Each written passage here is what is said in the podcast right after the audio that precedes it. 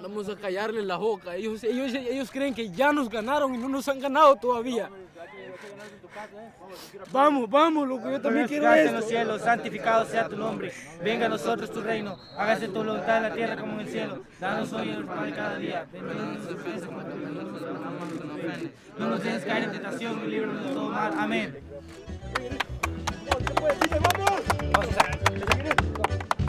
Vamos, vamos, vamos, vamos. Vamos, con todo, que te- con todo, con todo, eh, con todo.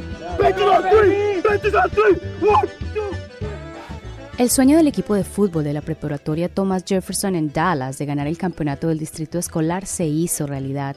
Fue en 2017 y en el centro de la victoria esperada por cinco años estuvo un grupo de jóvenes jugadores centroamericanos conocidos como los Majes.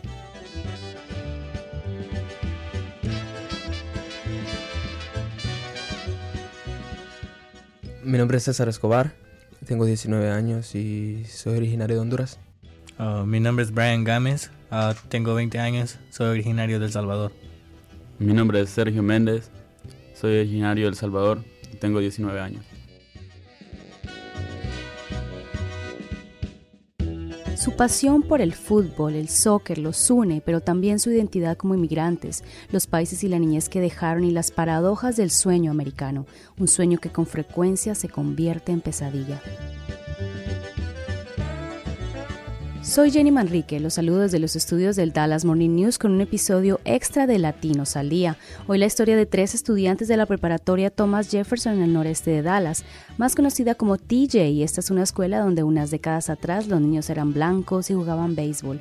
Una escuela que ahora es epicentro del cambio demográfico que ha traído toda esa migración de los países de Sudamérica, donde el fútbol se juega en canchas improvisadas de barro, con pelotas de plástico y con extraños que se hacen amigos por un balón en el recreo. Vete a three. One, two. Aquí Brian. En toda escuela en nuestros países hay una cancha. Tiene que haber una cancha o la hacemos con piedras, palos, los zapatos, lo que sea. Pero usualmente hay una tiendita en la escuela. Entonces en las, en tienditas siempre venden balones plásticos. O usualmente nosotros nos las ingeniamos para jugar fútbol. Entonces mis amigos y yo cuando no teníamos dinero para comprar un balón plástico hacíamos pelotas de papel. Le decíamos al maestro que nos prestara tape y nomás las enrollábamos y jugábamos así. O camisas. En esos 20 minutos eran los 20 minutos más largos y los más divertidos. Mirabas a tus amigos volar por todas partes siguiendo el balón, que se raspaban, que, que se salían peleando, se ponían a reír, cositas así pequeñas, pero que te hacían la vida feliz. Brian se graduó el año pasado de TJ y César y Sergio están en su último año, lo que en Estados Unidos se conoce como senior. Aunque la escuela está rodeada por uno de los vecindarios más ricos de Dallas, con una alta concentración de población blanca, hoy su cuerpo estudiantil es 94% hispano y 86% es de bajos ingresos. No es raro entonces que todos los jugadores del equipo de fútbol que va a competir en el campeonato del distrito escolar sean un crisol de culturas mexicana, hondureña, salvadoreña, nicaragüense, guatemalteca, fuertemente latina.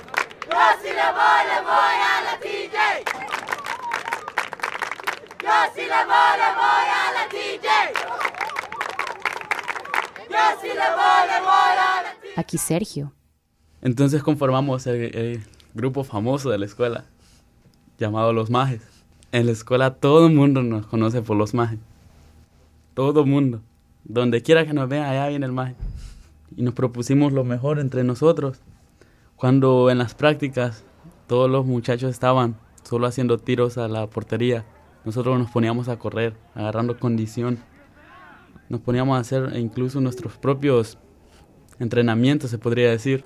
Para poder jugar, tienes que tener tus grados altos, tienes que estar pasando todas tus clases. Pero y cuando uno iba reprobando, todos nos dábamos el apoyo moral y nos regañábamos incluso el uno al otro, diciéndole que por qué estaba reprobando.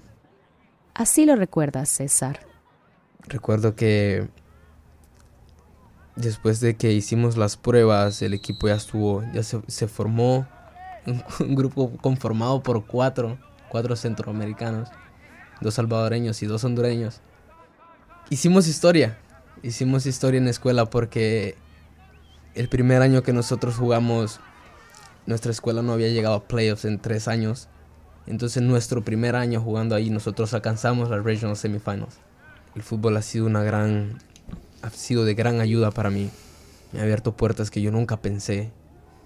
Y pues más allá de las oportunidades que me ha dado, es por las personas que he podido conocer, los amigos, más allá de amigos, la familia. Y sin embargo llegar acá no fue fácil.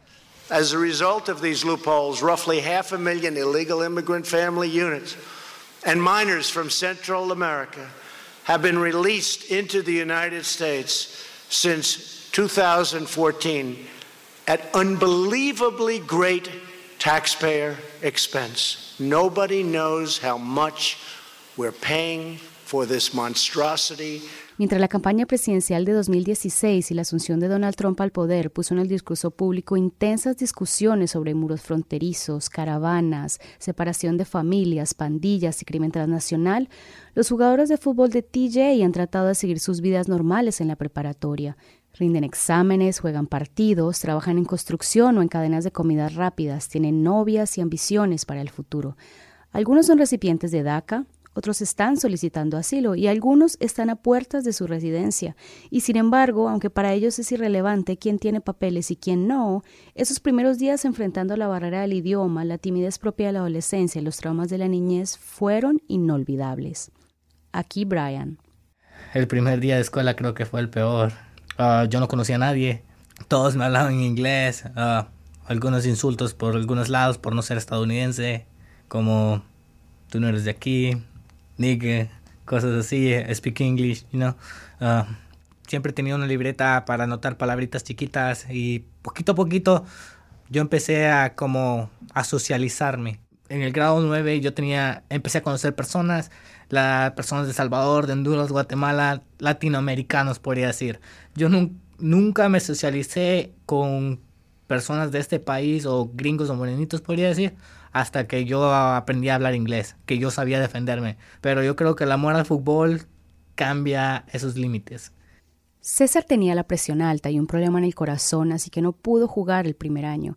En su freshman year, dice que cuando le dieron la noticia lloró mucho, aunque como para todos, lo realmente impactante fue ese primer día en la escuela. El primer día en TJ fue el peor de todos los cuatro años que, que, que tengo ahí fue estresante, fue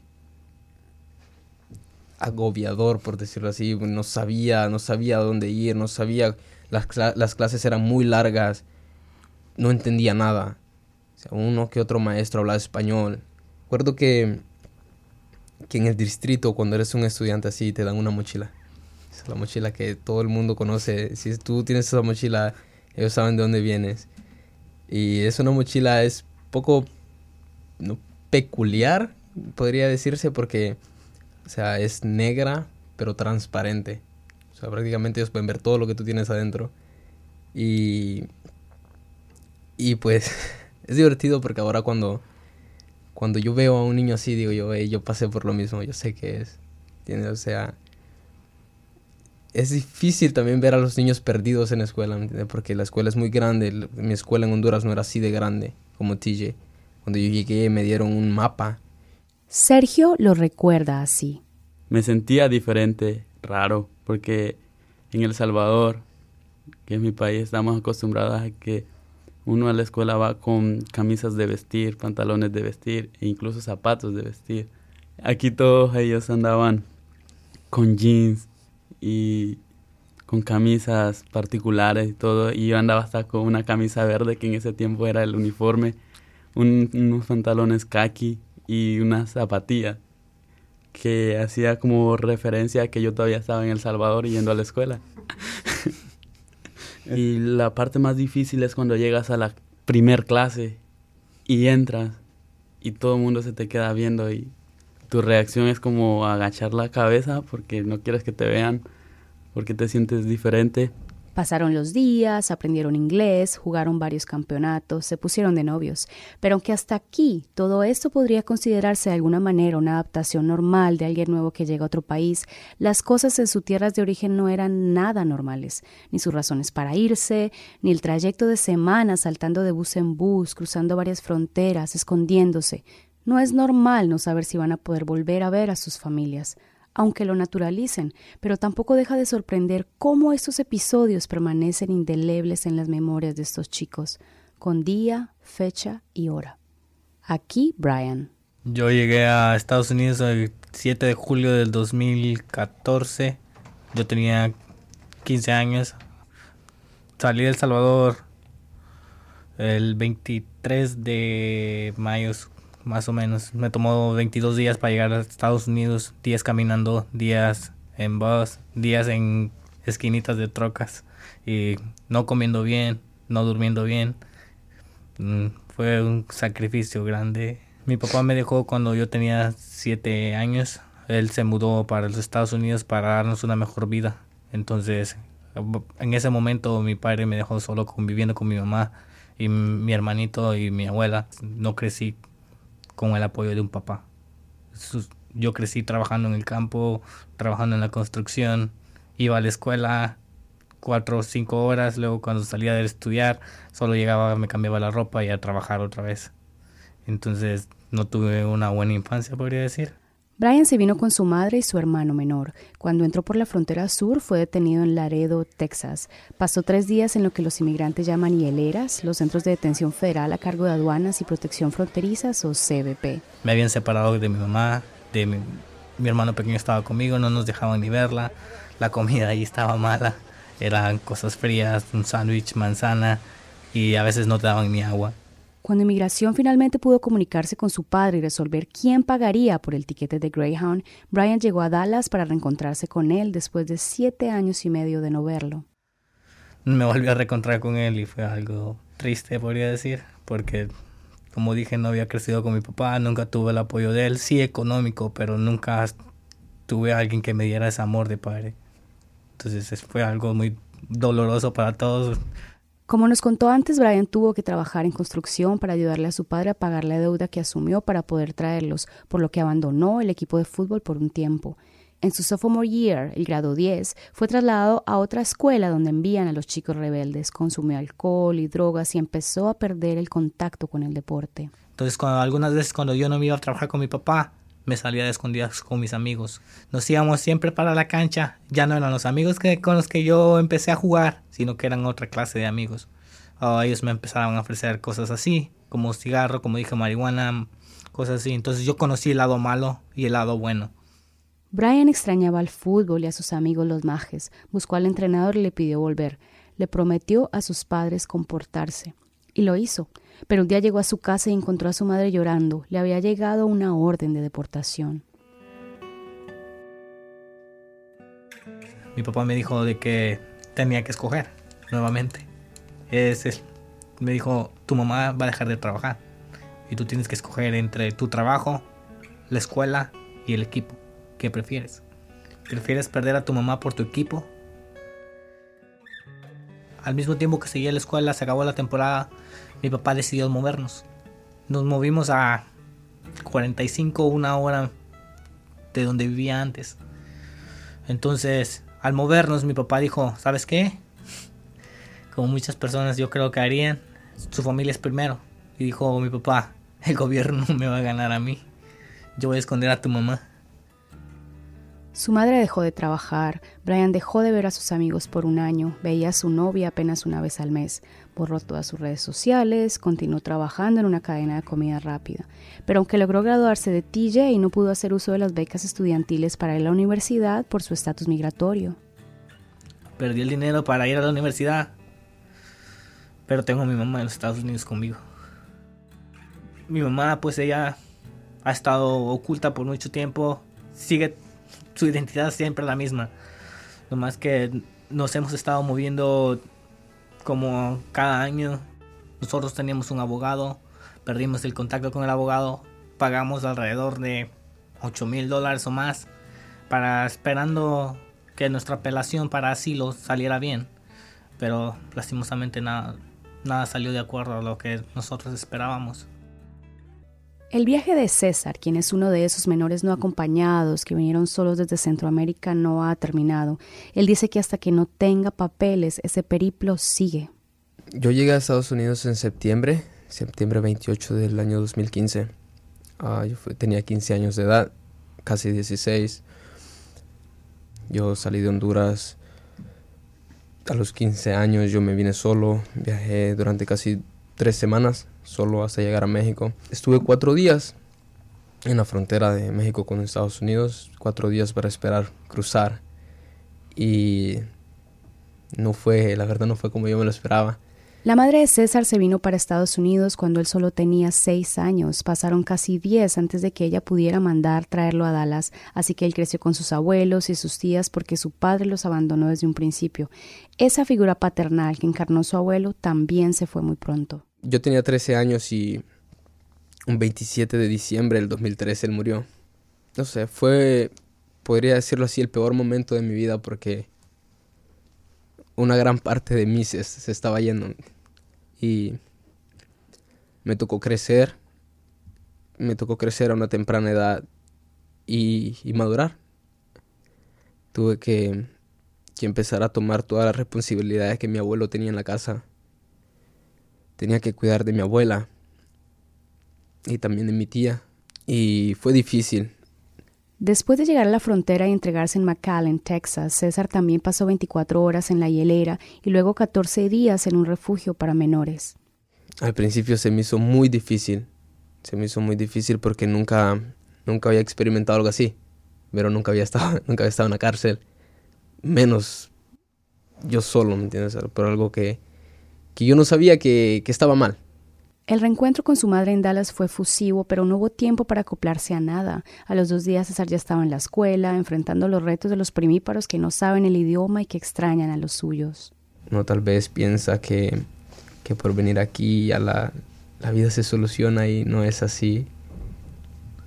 Tienes muchas más facilidades aquí, claro que, que sí, pero siento que la felicidad que, que traes de tu país, que traes de tu tierra, de tu barrio, no se compara a, nada aquí, O sea, lo que, lo que dejas allá es algo que siempre vas a tener ahí en el corazón y, y sí, eso es lo que más extraño. César hoy día trabaja en construcción y está ahorrando dinero para poder comprarse un traje y asistir a su prom, su fiesta de graduación. Quiere ir a la universidad, quiere traerse al resto de su familia de Honduras, quiere seguir jugando fútbol.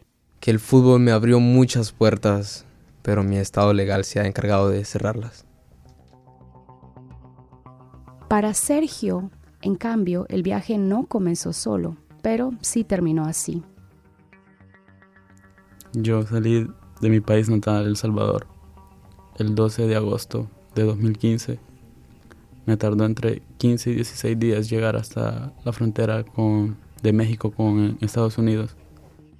Sergio se despidió de su madre y hermanos y se embarcó en un viaje hacia el norte con su padre, empujados por la pobreza y la inseguridad. Cruzó por Reynosa y llegó a McAllen, donde estuvo bajo la custodia del CBP por tres días y luego en una casa hogar. Su tío les pagó los tiquetes de buses a Dallas. Cuando yo estaba en la escuela, en El Salvador, un día llegaron a buscarme unos pandilleros. Me estuvieron esperando afuera del portón de la escuela allá uno empieza a crecer y le van llegando recados para incorporarse a las pandillas. No tienes dinero, te dan ganas de tener tus cosas y mucha de la gente entra ahí. Su familia tenía un negocio de granos básicos donde vendían maíz y frijol, tenían que pagar la renta del local y la coima mensual para los pandilleros. Para colmo, un día les robaron 5 mil dólares en ganancias y ya no hubo cómo seguir pagando la extorsión. Así que se fueron para no tener que pagar con sus propias vidas. En México se encontraron con soldados que les persiguieron y les hicieron el camino aún más tortuoso. Luego estuvimos escondidos ahí hasta la medianoche que salimos pero los soldados nos habían destruido las venes en las que veníamos. Las destruyeron por completo. Nos tocó caminar como cinco horas para salir a, a la calle. Fue duro la venida para acá. A fines de marzo, el padre de Sergio fue deportado.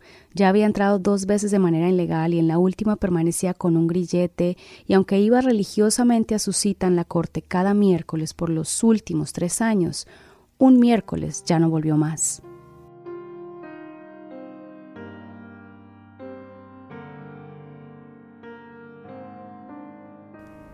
Eso fue un golpe durísimo para mí porque pues él, él era la mano más fuerte que yo tenía aquí.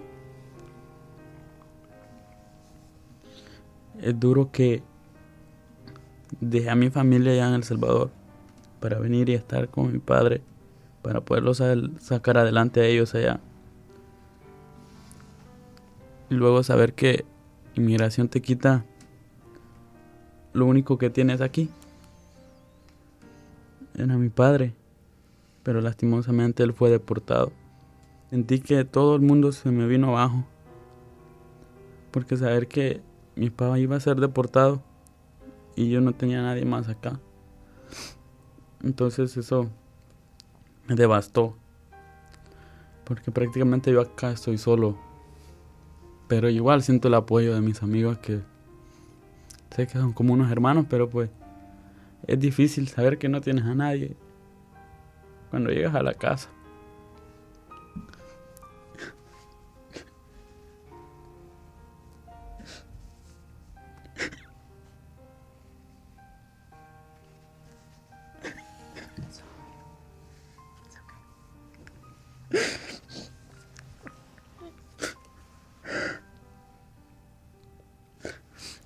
Saber que los únicos ratos que tienes libros que son los sábados y domingos.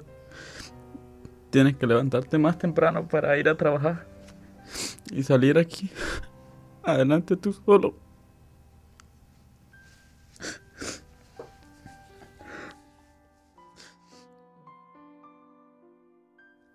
Estas experiencias agridulces de jóvenes como César, Brian y Sergio, que están haciendo todo lo posible por quedarse en este país, no los desconecta de las noticias ni de las esperanzas de los que vienen de sus propios países. No saben qué decirles, no se sienten en el lugar de dar consejos, pero reconocen que es inevitable que los centroamericanos sigan viniendo a Estados Unidos.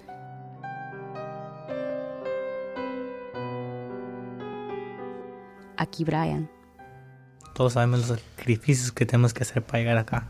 No es poquito dinero el que se gasta para llegar a este país.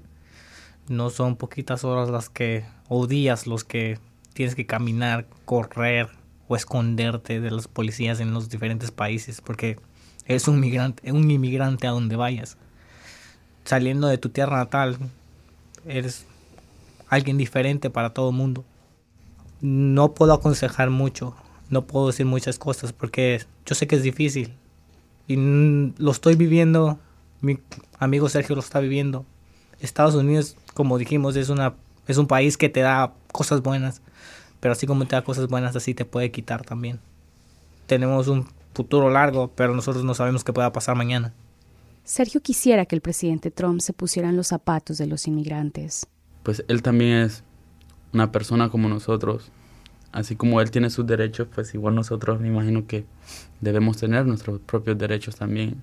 Así como él puede ir a algún lugar, nosotros deberíamos y podríamos ir a algún lugar también. No sé cómo pueda llamar eso, si es racismo, no sé, la verdad.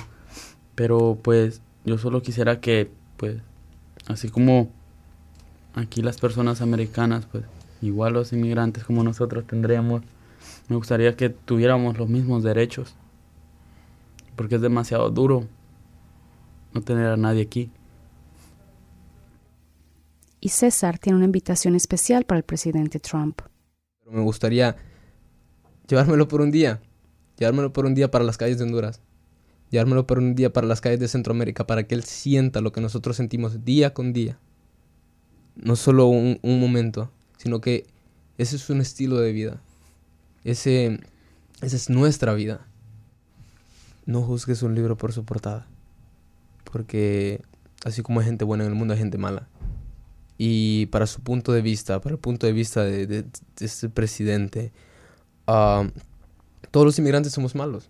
Todos los inmigrantes no, no aportamos nada a Estados Unidos cuando la cosa no es así.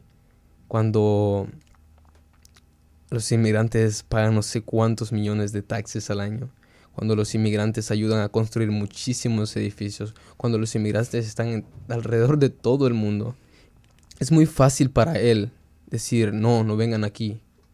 Es muy fácil para él decir, para él decir todo ese tipo de cosas porque él nació en cuna de oro. él no ha vivido lo que nosotros hemos vivido.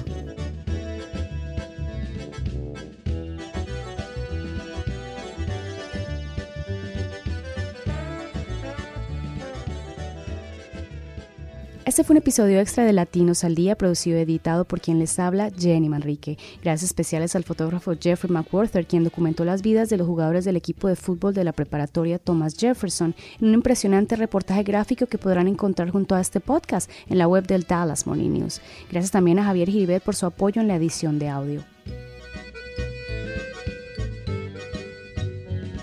No olviden escuchar todos los episodios de la primera y la segunda temporada de Latinos al Día en nuestros canales de SoundCloud, iTunes y TuneIn Radio. Hasta la próxima.